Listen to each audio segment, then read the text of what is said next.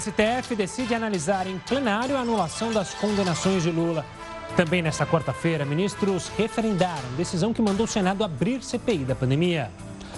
São Paulo diz que remédios para intubação podem acabar em 24 horas.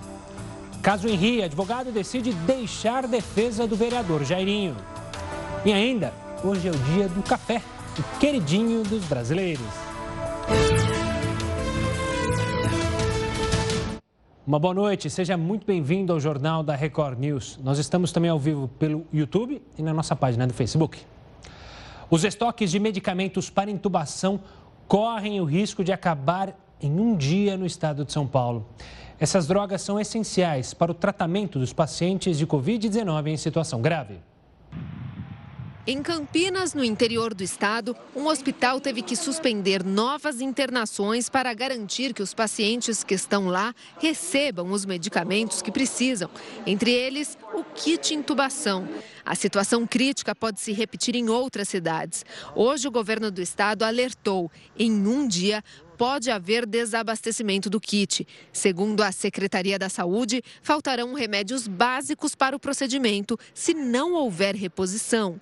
A quantidade de anestésico disponível, por exemplo, corresponde a 6% do necessário para um mês. Sem esses medicamentos, o paciente não suportaria a dor do uso do tubo. Olha, a gente sempre trabalhou com estoque aí de 30 dias, né? É, agora a gente está trabalhando em estoque de 5 dias, oito dias, dez dias, isso é, é muito perigoso. A Secretaria de Saúde explicou que enviou nove ofícios com o pedido desde março, quando o Ministério da Saúde obrigou todas as fábricas a destinarem o excedente das produções para a pasta. Desde então, o próprio Ministério ficou responsável pelo repasse aos estados através do SUS. Hoje também ficou decidido que a vacinação será ampliada a partir do dia 29 de abril no estado de São Paulo, em pessoas que tenham entre 63 e 64 anos. E a partir de 6 de maio, entre 60 e 62 anos. Esta faixa etária será imunizada com a vacina AstraZeneca Oxford, desenvolvida pela Fiocruz. Nós dependemos do envio de doses da Fiocruz. Então, nós estamos trabalhando, por isso que há é, essa elaboração e esse fracionamento de semanas, porque de acordo com o quantitativo de doses da Fiocruz, nós faremos então 60 anos e mais. O Ministério da Saúde disse que já distribuiu mais de 8 milhões de medicamentos do kit intubação a estados e municípios ao longo da pandemia e que nesta semana deve distribuir quase 3 milhões e meio de remédios. A pasta também afirmou que todos os acordos feitos respeitam a capacidade de produção das empresas e necessidade do Brasil. Uma técnica de enfermagem foi presa após ser flagrada levando para casa restos de vacina contra a Covid-19 em São Gonçalo, região metropolitana do Rio de Janeiro. Uma vacina desperdiçada. Um improviso para tentar furtar uma dose de Coronavac. A técnica de enfermagem foi presa quando tentava levar a garrafa para casa. O objetivo era vacinar o marido. Ela foi abordada quando saía do posto de saúde onde trabalha. O nervosismo chamou a atenção dos agentes de segurança. Na delegacia, a mulher disse que não deixou de vacinar os moradores da região e que levou o que sobrou do fundo de alguns frascos com a suposta autorização da supervisora, que também foi chamada pela polícia para prestar esclarecimentos. As duas mulheres foram afastadas do cargo até o fim das investigações. Agora a polícia quer saber se a técnica de enfermagem já tinha levado outras doses para casa. E se há mais funcionários da unidade de saúde envolvidos na fraude. Qualquer pessoa que esteja associada a ela nessa prática também irá responder pelo crime de peculato, já que são funcionários públicos. A Prefeitura de São Gonçalo informou que o furto não comprometeu o cronograma de vacinação da cidade e disse ainda que as servidoras podem ser exoneradas. E a diretora do Centro de Controle e Prevenção de Doenças nos Estados Unidos falou hoje sobre a suspensão do uso da vacina da Johnson devido à possibilidade de formação de coágulos sanguíneos. Sanguíneos, perdão. Rochelle Valensky esclareceu que foram registrados apenas seis casos de trombose em todos os 7 milhões de cidadãos americanos imunizados contra a Covid-19 com a vacina de dose única da Johnson Johnson. A diretora explicou que a decisão de interromper é para que as pessoas que receberam a vacina, os profissionais de saúde, estejam cientes desses eventos. Ela acrescentou ainda que casos adicionais podem ser relatados. Pesquisadores brasileiros defendem que a Covid-19 deixe de ser classificada como uma síndrome respiratória aguda grave e passe a ser registrada como uma febre viral trombótica. Para entender melhor o assunto, a gente convidou o diretor do Instituto Oswaldo Cruz, José Paulo Gagliardi, para participar aqui do Jornal da Record News. Doutor, obrigado pela participação aqui conosco. O que, que significa essa alteração de nome? É, é para a gente se preocupar mais? É para entender melhor a doença? Por que alterar uma boa noite? É, boa noite, Gustavo. Boa noite a todos os telespectadores do Jornal Record. É um prazer estar aqui. É exatamente isso, Gustavo. A nossa ideia de um grupo de trabalho que se reúne desde 18 de abril de 2020, religiosamente, uma vez por semana, às sextas-feiras, o grupo multidisciplinar que nós começamos a discutir e entender um pouco melhor sobre a, a fisiopatologia do SARS-CoV-2, esse novo coronavírus que causa a Covid-19. Então, com base nas evidências científicas e nas discussões do grupo, a proposta é que seja realmente denominado de febre viral trombótica em função da fisiopatologia que o SARS-CoV-2 causa. Né? Nós temos é, no Brasil e no mundo doenças hemorrágicas, como a febre hemorrágica da dengue, a, o caso do ebola que causa hemorragia, os rantavírus que causam hemorragia, o arenavírus sabiá brasileiro que causa também hemorragia, e esse vírus faz o contrário, ele faz um processo trombótico, né? No processo inicial da infecção, você tem uma cascata de resposta inflamatória, né, pelo sistema imune, em consequência disso, posteriormente, né, em função de uma endotelite que é produzida, uma produção em excesso de trombina e, consequentemente, a formação de trombos, por isso o nome de febre viral trombótica. E hoje nós estamos conhecendo um pouco mais as sequelas desse processo fisiopatológico, né? lesões cardíacas, lesões neurológicas, levando a, a mudança de comportamento cognitivo, ou seja, em um ano, a ciência está trazendo conhecimento suficiente de modo que a gente esteja fazendo essa sugestão. Claro. Essa sugestão, com base científica, foi aprovada pela revista científica Memórias do Instituto Oswaldo Cruz, revisada por pares, e agora abre-se essa discussão com a comunidade científica, que poderá adotar essa nomenclatura ou mesmo propor uma outra nomenclatura. Mas nada tem a ver com mais ou menos gravidade, apenas dando uma, um nome, uma nomenclatura mais adequada ao processo fisiopatológico da infecção pelo SARS-CoV-2. Doutor, o senhor mencionou a trombose. Um pouco antes da gente começar a conversa, eu comentei sobre a vacina da Johnson Johnson, que tem provocado, provocou seis casos de trombose. A gente também tem a fala é, mais atrás sobre problemas de trombose com a vacina da Oxford. Essas tromboses provocadas é, pelas vacinas são as mesmas que são provocadas pela Covid-19 ou são diferentes as situações? Gustavo, nós precisamos entender ainda um pouco melhor. Veja bem, os estudos de fase 1, fase 2 e fase 3 são fundamentais para a liberação de uma vacina. Quando uma vacina é liberada, por exemplo, pela Anvisa, ela tem segurança para ser administrada quando é aprovada pelo FDA ou pela, pela Agência Reguladora Europeia, ela possui fidedignidade para ser a, aplicada na população. Agora estamos na fase de estudo de fase 4, onde milhões de pessoas passam a ser vacinadas. E é comum que efeitos adversos aconteçam. Então, você tem que investigar esses efeitos adversos. Não necessariamente estão relacionados à vacina. Então, nós iremos investigar isso e é importante que a população tenha esclarecimento que vacinar é de extrema importância e eventuais efeitos colaterais são muito menos nocivos e prejudiciais à saúde do que a própria infecção pelo novo coronavírus. Então é importante que as pessoas, a população, se vacine. A vacina é preventiva e é hoje o único mecanismo que nós temos, além de lavarmos as mãos, utilizarmos álcool gel, distanciamento social. Não há nenhum tipo de medicação ainda que permita inibir o processo replicativo do vírus. Então, temos que continuar a vacinar. É de suma importância que a população receba essas vacinas. O custo-benefício é imensurável melhor tomando-se a vacina do que termos a doença, que é extremamente grave, extremamente letal. Estudamos muito, sabemos muito, mas ainda não sabemos nada desta, infelizmente, desta doença que está matando milhares e milhares de pessoas no mundo inteiro. Doutor, você que estuda a doença e que, é, junto com os seus colegas, uma pergunta prática para as pessoas que às vezes é, contraem a doença, que podem contrair a doença, justamente sobre a trombose. A trombose a gente pode perceber no nosso corpo, a gente tem um sinal que a gente tem uma trombose, seja ela na perna, seja ela nos membros superiores. Dá para você ter essa noção? Porque já foram relatados casos de pessoas que estavam em casa e aí aparentemente bem, e aí se percebe que houve uma trombose em qualquer parte do corpo. Dá para perceber isso?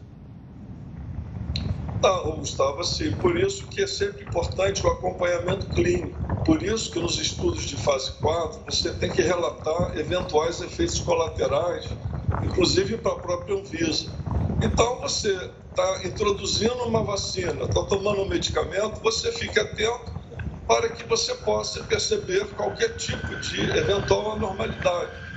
Mas é, é, é comum que eu digo assim, é, é importante que as pessoas fiquem atentas de que a vacina é de suma importância e os estudos de fase 4, como esse, com milhares de pessoas, é que aí poderemos eventualmente observar alguns tipos de efeito colateral, né, ou efeitos colaterais que os estudos de fase 3, com 40 mil, 50 mil ou 60 mil pessoas, não permitiram evidenciar de modo que a gente tenha cada vez mais melhor segurança nas vacinas que são aplicadas. Doutor José Paulo, obrigado pela participação aqui conosco, falando sobre esse assunto. Um forte abraço e até uma próxima. Vamos agora aos números de hoje da pandemia aqui no Brasil. A gente coloca já os números na tela, no nosso. É, traz os números para o nosso telão. São 3.673.507 casos ao todo, desde o início da pandemia aqui no Brasil. 361.884 mortes. E o número de mortos nas últimas 24 horas bateu 3.459, de acordo com os dados coletados com as secretarias eh, de saúde e também com o Ministério da Saúde. Pela primeira vez desde o começo da pandemia do coronavírus, as pessoas com até 40 anos são maioria nos leitos de UTI. A gente traz mais detalhes sobre esse assunto e também muito mais informação para você daqui a pouco aqui no Jornal da Record News. Estamos de volta. Os novos advogados de Monique Medeiros, mãe de Henri Borel, querem que, ele, que ela volte a prestar depoimento. Hoje, mais duas testemunhas foram ouvidas pela polícia. A irmã de Jairinho, suspeito pela morte do menino, e a empregada do casal. De volta à delegacia e com o rosto coberto. A expectativa é que dessa vez a empregada doméstica Leila Rosângela mude o teor do primeiro depoimento quando disse desconhecer o que se passava no apartamento onde vivia o menino Henri Borel. Tainá de Oliveira, que cuidava da criança, contou na delegacia que a empregada tinha ciência das agressões e que Henri chegou a reclamar de dor no joelho e Rosângela perguntou se ele havia machucado o pé. O menino respondeu que foi uma rasteira dada pelo namorado da mãe, doutor Jairinho. Os investigadores também apuram se Rosângela foi orientada a limpar o apartamento horas depois da morte de Henri. Outra que escondeu o rosto foi Talita de Souza, a irmã do vereador. Segundo a polícia, é Talita quem dirige esse carro na véspera da prisão da mãe da criança, Monique Medeiros, e do vereador. O casal estava sendo monitorado porque a polícia temia que eles fugissem. Talita levou os dois para um endereço diferente daquele fornecido na delegacia. No novo depoimento, a babá disse que foi Talita quem ligou para ela e informou que Henri passou mal e morreu. Tainá questionou: "Como assim? Passou mal e morreu? É uma criança." Mas Talita não quis dar detalhes. Nessa gravação, a babá descreve a rotina da casa onde ela trabalhou. Era tudo muito louco naquela casa. Ora o casal brigava e em pouco tempo estava tudo bem. Era sempre tudo muito difícil de saber o que estava acontecendo naquela casa. Ora Henri reclamava de Jairinho, ora corria para abraçá-los. Eu tentei alertar a todos, fiz tudo o que estava ao meu alcance. Eu temia pela vida dele. Os advogados que assumiram a defesa de Monique Medeiros querem que a mãe de Henri preste um outro depoimento. A estratégia é dar uma nova versão dos fatos da mulher que, desde a última quinta-feira, está presa e indiciada por homicídio e tortura contra o filho. A Monique precisa falar. E a estratégia que a defesa tem é única e exclusivamente uma: que a Monique diga a verdade. Até agora, falaram por ela. Por incrível que pareça, a situação é tão trágica que a prisão da Monique, na verdade, representa a sua libertação contra a opressão e o medo. E agora a gente vai direto para o Rio de Janeiro falar com o repórter Pedro Paulo Filho, que tem mais informações sobre o caso. Uma boa noite, Pedro. Oi, Gustavo, uma boa noite para você, boa noite a todos que acompanham o jornal da Record News. Olha, a polícia já está quase cinco horas ouvindo aí esse novo depoimento da irmã do vereador doutor Jairinho, a Talita de Souza. Ela que é suspeita de ter coagido a empregada, a babá do menino Henri, a Tainá de Oliveira, a dizer que nunca tinha presenciado nenhuma agressão na casa e que a família vivia em plena harmonia. A gente lembra que a babá prestou um novo depoimento essa semana e disse em depoimento à polícia que sim, foi pressionada pela Talita a não dizer situações, relatar situações que pudessem incriminar o político. Durante o depoimento, a polícia também soube que a Talita fez uma festa de aniversário horas depois da morte do sobrinho. Esse depoimento continua, não tem previsão para terminar. O depoimento da babá durou 12 horas e a expectativa é de que esse depoimento também se estenda ao longo da madrugada. Quem também esteve aqui um pouco mais cedo, como a gente viu na reportagem do Silvestre Serrano, foi outra funcionária do casal, a empregada doméstica Leila Rosângela. Ela que no primeiro depoimento também disse que nunca tinha presenciado nenhuma situação adversa na casa do casal, na Barra da Tijuca, na zona oeste do Rio de Janeiro. Mas, segundo o depoimento da babá, a empregada doméstica já tinha ouvido da própria boca do menino Henri que ele já tinha sido machucado pelo padrasto. Esse depoimento durou quase cinco horas e o teor ainda não foi divulgado pela Polícia Civil. Duas últimas informações, Gustavo. A gente lembra que o doutor Jairinho, padrasto do menino Henri, e a mãe Monique Medeiros seguem presos e hoje o Tribunal de Justiça do Rio negou um pedido de liminar para caçar o mandato do vereador doutor Jairinho. E a gente lembra que o advogado André França tinha deixado a defesa da Monique Medeiros também no início dessa semana, depois que a polícia divulgou conversas entre a Monique e a Babá, relatando justamente as agressões sofridas pelo menino. Em fevereiro, o advogado André França deixou o caso e agora à noite o escritório de advocacia anunciou que também está deixando a defesa do vereador doutor Jairinho. Em nota, o escritório disse que, reafirmando pela conduta ética preferiu tomar essa decisão para evitar eventuais conflitos de interesses. A gente segue aqui em frente à delegacia da Barra da Tijuca, na zona oeste do Rio, e qualquer movimentação, até com a saída da Talita, que já está há quase cinco horas prestando depoimento à Polícia Civil, eu te chamo aí novamente, Gustavo. Combinado, Pedro Paulo. Um ótimo trabalho para você e para a equipe. Ainda sobre esse caso, a direção do presídio de Benfica, no Rio de Janeiro, foi trocada depois surgiram denúncias de que a direção teria concedido privilégios a Monique e a Jairinho durante a permanência deles na unidade. De acordo com a denúncia, o casal teve acesso a telefones celulares e teriam se alimentado com comida diferenciada da dos outros detentos. A Secretaria de Administração Penitenciária informou em nota que a direção do presídio pediu para ser substituída após discordar das acusações. A pasta afirmou que todas as imagens da unidade foram enviadas ao Ministério Público. A mãe e o padrasto de Henri deram entrada no presídio no dia 8 de março, quando foram presos temporariamente por atrapalharem as investigações sobre a morte do menino. O Supremo Tribunal Federal confirmou por 10 votos a 1 a instalação da CPI no Senado para investigar as ações do governo federal e o uso de recursos federais por estados e municípios no combate à pandemia do coronavírus. O relator do caso, o ministro Luiz Roberto Barroso, já havia determinado a instalação da CPI em decisão individual. Ele defendeu que o Supremo Tribunal Federal pode exercer o controle judicial de atos do legislativo. Decisões políticas devem ser tomadas por quem tem voto. Todavia, nesse mandado de segurança, o que está em jogo não são decisões políticas, mas o cumprimento da Constituição. E o que se discute, como já ressaltado, é o direito das minorias parlamentares de fiscalizarem o poder público, no caso específico, diante de uma pandemia que já consumiu 360 mil vidas apenas no Brasil, com perspectivas de, em curto prazo, chegarmos à dolorosa cifra, ao recorde negativo de 500 mil mortos. A tese recebeu apoio do vice-procurador-geral da República, Humberto Jaques de Medeiros, para quem a decisão foi coerente e não gera tensão entre os poderes. Quase todos os ministros do Supremo concordaram com Barroso.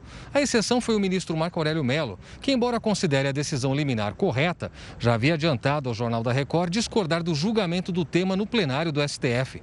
O motivo é que, segundo Marco Aurélio, isso poderia atrapalhar um possível recurso contra a decisão do relator. A partir do momento em que o relator, após decidir sozinho como cabia, possa, segundo o processo, segundo a matéria,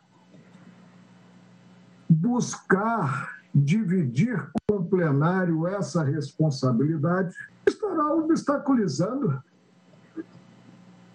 a interposição de recurso contra a decisão do relator, sem ouvir parte interessada, estará colocando em segundo plano devido processo legal. O presidente do Senado, Rodrigo Pacheco, cumpriu a determinação de Barroso ontem e fez a leitura do requerimento da CPI. O próximo passo será definir se as reuniões serão presenciais ou por videoconferência e a definição dos membros da comissão por partidos e blocos.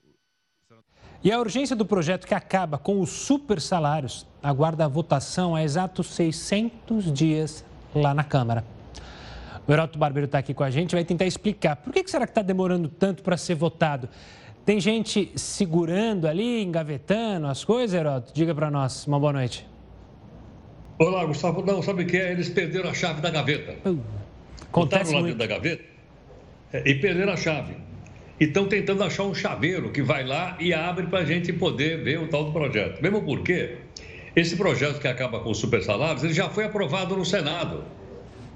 Portanto, basta ser aprovado aí na Câmara, mandar lá para o presidente, que deve, deve sancionar, e nós vamos então partir para uma economia. Aliás, eu fui ver que economia é essa que a gente faria se a gente tivesse o tal projeto. Bom, só para ter uma ideia, o pessoal que está nos acompanhando, compara com o seu salário aí. O salário máximo é o do ministro do Supremo Tribunal. A gente viu aí agora há pouco o Barroso. R$ 39.200.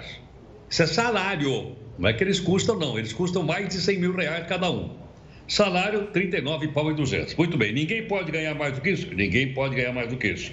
Ocorre que, para que o pessoal não ganhe mais do que isso, foi necessário, então, esse projeto foi aprovado no Senado e agora está na Câmara. Eu vi aqui um cálculo feito pelo deputado Igor Timo, e ele diz o seguinte aqui, olha, ele diz que existe atualmente uma quantidade imensa de pessoas que recebem salário acima do teto. Segundo ele, 71% dos magistrados, 71, ganham mais do que 39 pau por mês. E outra coisa interessante aqui, diz que 8 mil juízes ganharam mais de 100 mil reais por mês. E diz que tem um outro grupo de 501 ou 507 juízes que ganharam mais de 200 mil reais por mês. Ué, mas se o teto é 39, como é que tem gente, não só no judiciário, mas em outros poderes da República ganhando mais do que R$ 39.200. Eu fui fazer as contas aqui para saber o seguinte: quanto é que isso aqui daria de economia por, por, por ano? E cheguei à seguinte conclusão: se a gente acabar com o super salário, nós vamos economizar 2 bilhões e 300 milhões de reais por ano. Vou repetir: 2 bilhões e 300 milhões de reais por ano. Talvez seja aquela grana que falta no auxílio no auxílio emergencial. É muito pouco, 150 reais. Também concordo. Então vamos buscar o dinheiro dessa turma. Agora, para bancar tudo isso, Só a gente lançando mão do nosso querido impostômetro. Para a gente saber, olha ele aí, tá aí quanto tela. é que a gente gastou. É, é? Desde o dia 1 de, de, de janeiro, nós já pagamos 762 bilhões de reais. Lembrando que este ano vai dar outro tremendo baque nas contas públicas, não, essa grana não vai dar para cobrir o que vai gastar, também por causa da pandemia. E a dívida pública brasileira está chegando aí a perto de 100% do PIB, que é uma coisa muito desconfortável para a retomada do crescimento. Mas é bom que a gente saiba esses números, né, para que a gente possa tomar, cada um de nós, consciência deles. E quem sabe, manda lá um zap zap para o seu deputado federal. Para deputado, abre a gaveta aí, tira o projeto, vota no, no, no, na Câmara. Quem sabe eles acham a chave. Pois é, tem que pressionar. E mais do que nunca a gente percebe que o país é rico, mas o problema é que a população é pobre, porque está cheio de sanguessuga aproveitando do Estado. Herói, daqui a pouco a gente volta a se falar aqui no Jornal da Record News. Agora a gente mostra um estudo realizado pelo IBGE que revela que o acesso à internet cresceu aqui no Brasil. Apesar desse aumento, mais de 39 milhões de brasileiros seguem sem conseguir se conectar. Os dados são referentes ao último trimestre de 2019. As informações também indicaram que a área rural tem bem menos alcance em relação às zonas urbanas. Entre as pessoas que têm conexão, quase 99% indicaram o telefone celular como meio de acesso, seguido de microcomputador, televisão e tablet. Vamos ver como é que está o andamento da vacinação em todo o país? A gente tem os números na tela aqui. Esses números a gente quer que cresça, que, a gente quer que cresçam e cresçam o quanto antes. Mas, infelizmente, ainda estão vagarosos. Vacinados no Brasil com a primeira dose, 24 milhões 891 880. Esse é o número de brasileiros já vacinados com a primeira dose ou da Coronavac ou é, da, da Oxford. Com a segunda dose, 8 milhões 59 mil 142. O número ainda é baixo, a gente precisa atingir muito mais o número de brasileiros vacinados para a gente conseguir se ver livre desta pandemia.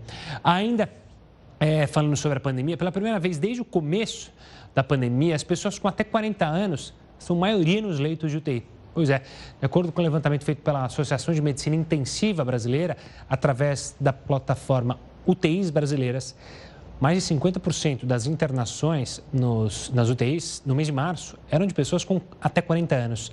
De dezembro de 2020 até fevereiro de 2021, eles representavam cerca de 44% das internações. O número dos pacientes que precisaram usar respiradores também aumentou, chegando a 58%. O Pentágono confirmou a autenticidade de um vídeo que registrou OVNIs, objetos voadores não identificados. Está vendo aí na tela, a gente explica mais detalhes sobre esse assunto já já aqui no Jornal da Record News. A Agência Nacional de Saúde determinou que os planos de saúde devem autorizar imediatamente os pedidos do exame PCR, que detecta o coronavírus. O objetivo é agilizar a realização dos testes antes da mudança. Os planos de saúde podiam demorar até três dias úteis para garantir o atendimento ao pedido. É bom lembrar que o PCR é o exame considerado mais eficaz para confirmar a infecção pelo coronavírus. E a Justiça determinou o bloqueio dos bens do governador Helder Barbalho. Ele é investigado por suposta improbidade administrativa na compra de equipamentos e materiais para combater a pandemia. A ação do Ministério Público do Pará investiga a compra sem licitação de 1.600 bombas de infusão. Os equipamentos destinados a pacientes com a Covid-19 custaram quase 8 milhões e meio de reais. Além do governador Helder Barbalho, são investigados o ex-secretário de Saúde do Estado, Alberto Beltrame, o ex-chefe da Casa Civil, Parsifal Pontes, e o ex-secretário adjunto de Gestão Administrativa da Saúde Pública, Peter Cassol. Três empresários da importadora SKN do Brasil, que vendeu os equipamentos, também fazem parte do processo. Desde o início da pandemia, no ano passado, três investigações já foram abertas contra o governador Helder Barbalho e pessoas ligadas ao governo do estado. Todas as acusações são relacionadas à compra de materiais e equipamentos para o combate à Covid-19. Segundo o Ministério Público, a soma das negociações chega a quase 60 milhões de reais. Na semana passada, o governador paraense foi denunciado por superfaturamento na compra de garrafas de plástico, que são usadas para envasar álcool 70%. O valor pago foi de 1 milhão 140 mil reais. Não houve licitação. As investigações no Pará começaram em março de 2020, com a compra de 400 respiradores. Os aparelhos custaram mais de 50 milhões de reais. Nenhum deles nunca funcionou. Para este especialista em contas públicas, as suspeitas de fraude e irregularidades em vários estados brasileiros precisam ser investigadas não só na esfera federal. Nós entendemos que a, a CPI ela precisa ser ampliada, não somente para investigar a forma como o governo federal é, agiu no processo da pandemia, mas também a forma como os estados e os municípios é, geriram os recursos públicos, especialmente os recursos públicos que foram recebidos por parte do governo federal. Os preços dos alimentos subiram em março. No último mês, houve uma aceleração nas taxas de inflação para todas as faixas de renda. Aqueles itens considerados básicos subiram e pode ter certeza de que você necessita deles no dia a dia. Energia elétrica, gás de cozinha, água e gasolina registraram alta acima da inflação. Este levantamento foi feito pelo DIEESE com base nos preços de março do ano passado a março deste ano. A pesquisa aponta que dos 12 itens essenciais no orçamento familiar, a metade registrou aumento. A cesta básica foi o maior deles, com reajuste de 25%. Os preços também dos alimentos têm aumentado muito. É o preço da carne, né? de, vários produtos alimentícios tem aumentado bastante. Então, a gente vive uma situação em que, além das famílias né, terem problemas né, de renda, de conseguir renda, né, porque o, com a pandemia, né, o, o trabalho, né, o emprego reduziu muito. E a gente tem que se lembrar que o setor que a pandemia mais atingiu é o setor de serviços. E é justamente o setor de serviços aquele que gera o maior volume de emprego nas grandes cidades. Segundo especialistas, esse tipo de alta tem reflexo direto no orçamento das famílias. Se a gente for verificar a inflação pelo IPCA, algo em torno de 4, 5%, o consumidor já pode ter uma ideia que isso daí implica na perda do poder aquisitivo do consumidor. Né, porque esses produtos da cesta básica, obviamente, são os mais consumidos e são os indispensáveis na vida do cidadão, do consumidor brasileiro. O feijão, por exemplo, tradicional na mesa do brasileiro, subiu 7%, influenciado pela alta do dólar. Por mais que esses itens sejam produzidos aqui no Brasil, eles são exportados e o preço sofre influência da moeda estrangeira. Então a gente vive um momento muito difícil para as famílias, né? Em que não tem emprego, não tem renda e diga, os produtos que elas têm que consumir estão subindo de preço.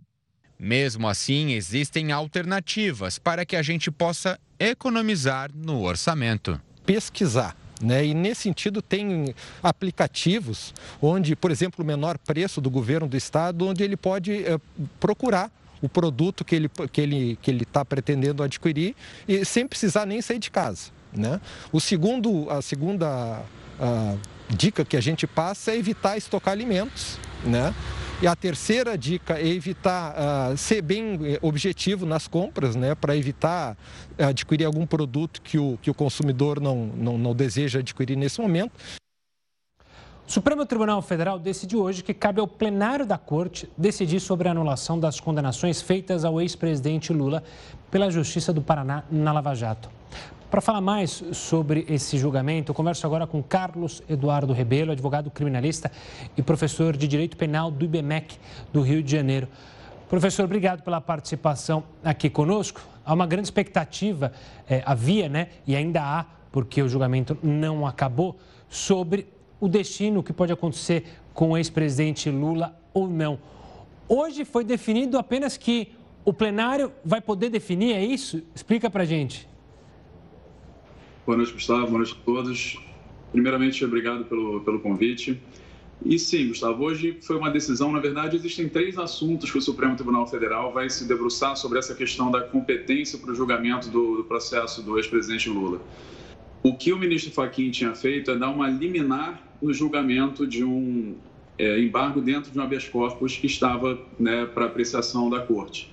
E como esse julgamento foi tomado por um ministro dentro de uma turma, né, porque o ministro Fachin integra a segunda turma do Supremo Tribunal Federal, essa decisão liminar ela pode ser analisada tanto pela turma quanto pelo plenário. E o ministro Fachin entendeu que essa decisão deveria ser apreciada pelo plenário da corte e não pela segunda turma. E por conta disso, a defesa do ex-presidente interpôs um agravo regimental para discutir se essa matéria deveria ou não ser afetada ao plenário né, e poderia ser decidida pela segunda turma no lugar disso. Então, essa a decisão de hoje é exclusivamente em relação a isso. E por maioria, a, o Supremo Tribunal Federal, o plenário do Supremo entendeu que não há nenhum impedimento para que o relator afete o processo, o julgamento do mérito dessa matéria ao plenário. E amanhã, na, na nova sessão do, do plenário do Supremo, serão discutidos outros dois aspectos.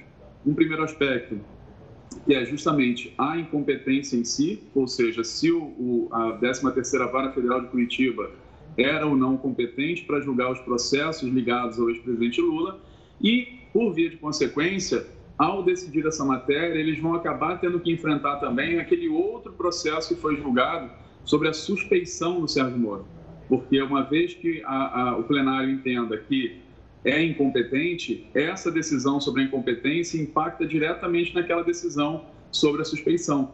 E há entendimento de que a, incompetência vai impedir que o ex-ministro seja declarado suspeito, né? que, a, que aquela decisão da suspeição caia. E professor, quanto será impactado a Lava Jato com a decisão que eles podem tomar amanhã ou, dependendo é, do andar da carruagem, na semana que vem, dependendo do, é, de quanto eles se alongarem nos votos, quanto que o que eles decidirem pode impactar em outros casos relacionados à Lava Jato, relacionados à 13ª Vara de Justiça lá de Curitiba? É, veja bem, não há um impacto direto nos demais processos, mas isso é um precedente importante porque o que está sendo discutido ali é justamente sobre essa competência da 13ª Vara Federal de Curitiba, que durante muito tempo foi muito alargada, né? foi uma competência muito ampliada. Então, a partir do momento que existe um precedente, no caso do ex-presidente, onde se reconheceu a incompetência, e é um precedente que é dotado de até um ineditismo face a tudo que foi julgado durante o período em que o, o ex-juiz, ex-ministro esteve à frente da 13ª Vara Federal de Curitiba, então, isso, obviamente, é um precedente que os outros advogados dos demais réus que foram julgados também por ele na Operação Lava Jato e que, por sua vez, entendam que a 13ª Vara Federal era incompetente para julgá-lo, eles poderão é, provocar o, o Supremo Tribunal Federal também para que eles tenham uma decisão semelhante. Mas entenda que esse precedente, por si só, não traz um impacto direto nos demais processos. O que vai haver é um novo peticionamento, uma nova provocação à Suprema Corte para que ela se debruce sobre outras eventuais incompetências que possam ser alegadas pelas defesas. Professor Carlos Eduardo Rebelo, obrigado pela explicação sobre o que está sendo julgado lá no Supremo Tribunal Federal. E vamos ver amanhã se os juízes, se os ministros definem uma, trazem uma decisão sobre esse assunto. Obrigado e até uma próxima, professor. Vamos falar do cenário internacional? Pentágono veja só, confirmou a autenticidade de um vídeo que registrou OVNIs, os famosos objetos voadores não identificados. As imagens foram gravadas de um navio da Marinha Americana e mostram objetos triangulares sobrevoando o céu da Califórnia. O registro estava, o registro estava em sigilo, só que o vídeo foi divulgado pelo próprio governo americano no ano passado. Apesar da autenticidade, especialistas não confirmam, não confiam que os OVNIs não confirmam que os OVNIs são reais. E aí vai para a sua imaginação de que o que seriam esses objetos voadores. E olha, ainda no cenário internacional, morreu hoje o americano Bernie Madoff, autor do maior golpe financeiro da história, aos 82 anos. O Beraldo está aqui para a gente para contar. Se fosse aqui no Brasil, você acha que ele ainda estaria preso? Olha, eu acho que não estaria, não. Eu acho que não estaria, não. Você tem uma ideia? Esse cidadão que nós estamos aí, como você lembrou, Madoff, ele deu um golpe que atingiu 3 milhões de pessoas. Entre elas, o, um cara que fez filme sobre, sobre disco voador, o Spielberg. Não tem o ET? Sim. Ele estava falando de disco voador agora. Ele também tomou um atum, ele perdeu a grana que ele deu para o Madoff. o Madoff criou um sistema chamado de pirâmide, que aliás já existiu aqui no Brasil. Eu me lembro de gente que perdeu muita grana aí na pirâmide. Só que a pirâmide desse cidadão aí era aquela do Egito, gigantesca. Tem uma ideia? Ele deu um prejuízo que varia entre 25 e 63 bilhões de dólares. Bilhões esse homem deu. Bom, ele foi para o Xilindró, que nos Estados Unidos você sabe que os caras não brincam com isso, e o Madoff pegou apenas 150 anos de cadeia. E lá, quando o cara pega 150 anos de cadeia, o cara pega 150 anos de cadeia. Aqui, quando o cara pega 150 anos de cadeia, ele fica no máximo 30. E se o cara pegar 30 aqui, ele não fica 30 preso. Ele cumpre um sexto da pena, que é 5 anos, aí ele passa para o semi-aberto, depois aqui o cara pega 30 anos, com 5 ele já começa a progressão para poder sair da cadeia. Mas lá não. Lá ele ficou preso, não ia sair. E apesar dele ter mais de 80 anos, aos 80 os advogados pediram, olha, será que não dá para soltar ele? Está muito velhinho, então ele quer morrer em paz. A justiça americana disse não. Ele cometeu o crime, vai ficar na cadeia, morreu aos 82. Aqui você sabe que nós temos grandes notórios que foram condenados, que ao completar 80 anos saíram da cadeia e estão descansando em casa para morrer em paz. Por pouco, por pouco, um cidadão que tem mais essa ideia, que é o Roger Abdelmaci, que pegou mais de 250 anos, acusado de cometer inúmeros estupros, por pouco esse homem também não tinha saído da cadeia e não estava é, desfrutando da sua mansão em casa. Lá não teve jeito, ele realmente morreu na cadeia porque a lei americana não é tão generosa como é a nossa. Pois é, aqui até se você lê livro na, na prisão, você abate a pena. Obviamente que no caso de um preso é, pequeno, de casos pequenos, até se entende. Agora, de empresários, de deputados, ler livro para bater pena é uma vergonha. Herói, daqui a pouco a gente volta a se falar aqui no Jornal da Record News. Você em casa, sabia que hoje é o Dia Mundial do Café? E a bebida é mania entre todos nós brasileiros, né? Tem o pingado, tem o café com leite. A gente volta já para falar mais sobre isso. Estamos de volta e já seguimos direto para o Rio de Janeiro com o repórter Pedro Paulo Filho, pois a irmã de Jairinho acaba de deixar a delegacia. Suas informações, Pedro Paulo, o que você tem de novo para a gente? Ô Gustavo, ela acabou de deixar aqui a delegacia da Barra da Tijuca, na zona oeste do Rio de Janeiro, por volta de 9h45 da noite. E eu vou pedir aqui para o nosso repórter cinematográfico, Ricardo Moreira, mostrar para a gente a área onde ela deixou a delegacia. Na verdade, ela aproveitou que os jornalistas estavam todos na frente da delegacia para usar essa porta aqui que a gente está seguindo essa porta lateral, quase nos fundos ali da delegacia para sair. Tinha um carro ali é, posicionado já para poder pegar a Talita de Souza e também a advogada. As duas deixaram aqui a delegacia há cerca de 10 minutos, menos de 10 minutos, e o que a gente conseguiu observar é que o carro já estava paramentado para evitar que a própria imprensa também conseguisse fazer imagens dela. Ela saiu com a cabeça coberta e o carro estava com papéis colados na parte interior, exatamente para que as câmeras não conseguissem fazer imagens da Talita de Souza que ficou exatas cinco horas aqui na delegacia. A gente já tem a informação, inclusive, de que esse depoimento não durou cinco horas. Primeiro, a polícia ouviu a empregada doméstica Leila Rosângela, que chegou aqui por volta de duas e meia da tarde, colheu o depoimento dela e só depois da saída dela é que a polícia começou a acolher o depoimento da Talita de Souza. A gente relembra o nosso telespectador que não estava ligado conosco no início do jornal. Talita de Souza é irmã do vereador Doutor Jairinho. Ela é suspeita de ter pressionado a babá Tainá de Oliveira a mentir no primeiro depoimento que prestou no dia 24 de março, quando disse que a família vivia em perfeita harmonia e também que nunca tinha presenciado casos de agressão. Depoimento esse que ela mesma desmentiu agora, essa semana, em um novo depoimento, dizendo que foi pressionada pela Talita a não dizer nada que pudesse incriminar o irmão, o vereador doutor Jairinho. Talita também teria feito uma festa de aniversário horas depois da morte do sobrinho. A polícia agora então quer entender se Talita sabia da, de toda a situação que acontecia na casa do casal, doutor Jairinho e Monique Medeiros, com o menino Henri, de 4 anos, sabia dessas agressões frequentes, segundo a polícia, e por que Talita também ajudou a movimentar, a deslocar o casal para um endereço que a polícia não tinha conhecimento, não, é, não tinha sido informado à polícia um outro endereço, um terceiro endereço onde o casal acabou sendo preso, que foi em Bangu, na zona oeste do Rio de Janeiro. Se esse endereço seria usado para despistar os policiais numa possível captura que acabou acontecendo há pouco mais de um mês.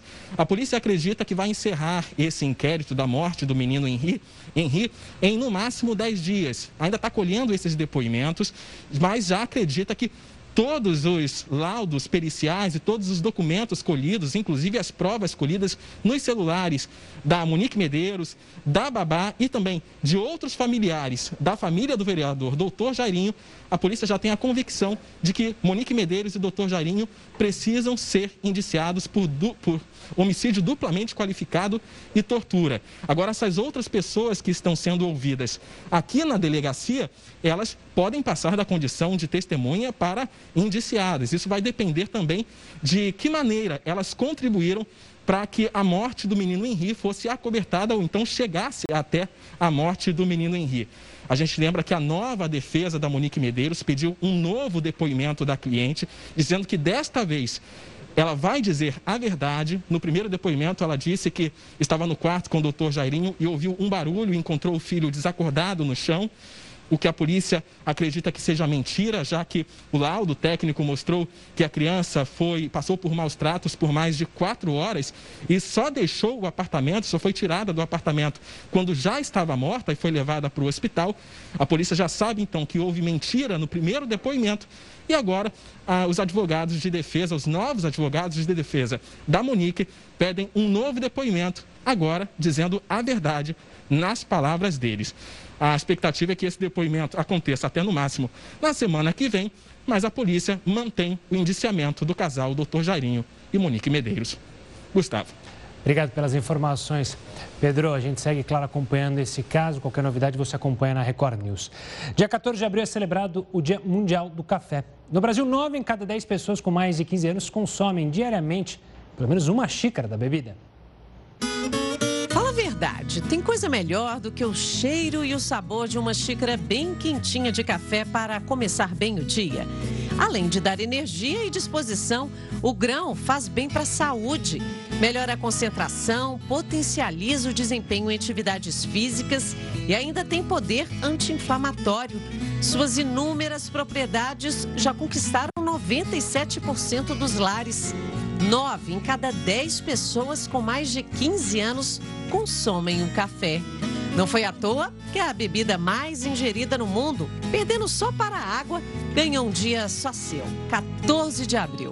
Bom, nesse momento que a gente não pode ficar junto, a gente toma um cafezinho, mesmo que de longe, a gente consegue ficar mais próximo e brindar o Dia Internacional do Café. O convite vem de uma das mulheres que mais entendem de café no país. E eu brinco que eu nasci debaixo de um pé de café. Eu sou a quinta geração de uma família produtora de cafés. Então eu cresci na fazenda, eu vivi até meus três anos. Com três anos eu mudei para Belo Horizonte com meus pais. Mas até os três anos eu morei na fazenda e desde então eu ia passar férias, eu passava todas as minhas férias lá na época da colheita. Essa memória afetiva fez toda a diferença na vida dela. Júlia morou fora, trabalhou, se profissionalizou e se tornou uma barista premiada. Hoje ela tem uma escola e cafeteria em Belo Horizonte. Daquele jeitinho mineiro, pouco a pouco ela vem educando cada vez mais o consumidor. As pessoas estão mais interessadas de saber o que, que elas estão consumindo, né? Não só, não só café mas cerveja, de onde que vem, as pessoas querem saber a origem, como foi produzido, então isso vem aumentado muito e as pessoas querem cada vez mais qualidade. Então, quando a gente vende uma coisa pelo valor e não pelo preço, isso já, já muda bastante a forma que as pessoas veem esse produto, né? E o Jornal da Record News fica por aqui. Tem uma ótima noite. A gente volta a se encontrar amanhã. Você segue agora com News às 10 e a Manuela Caiado. Tchau, tchau.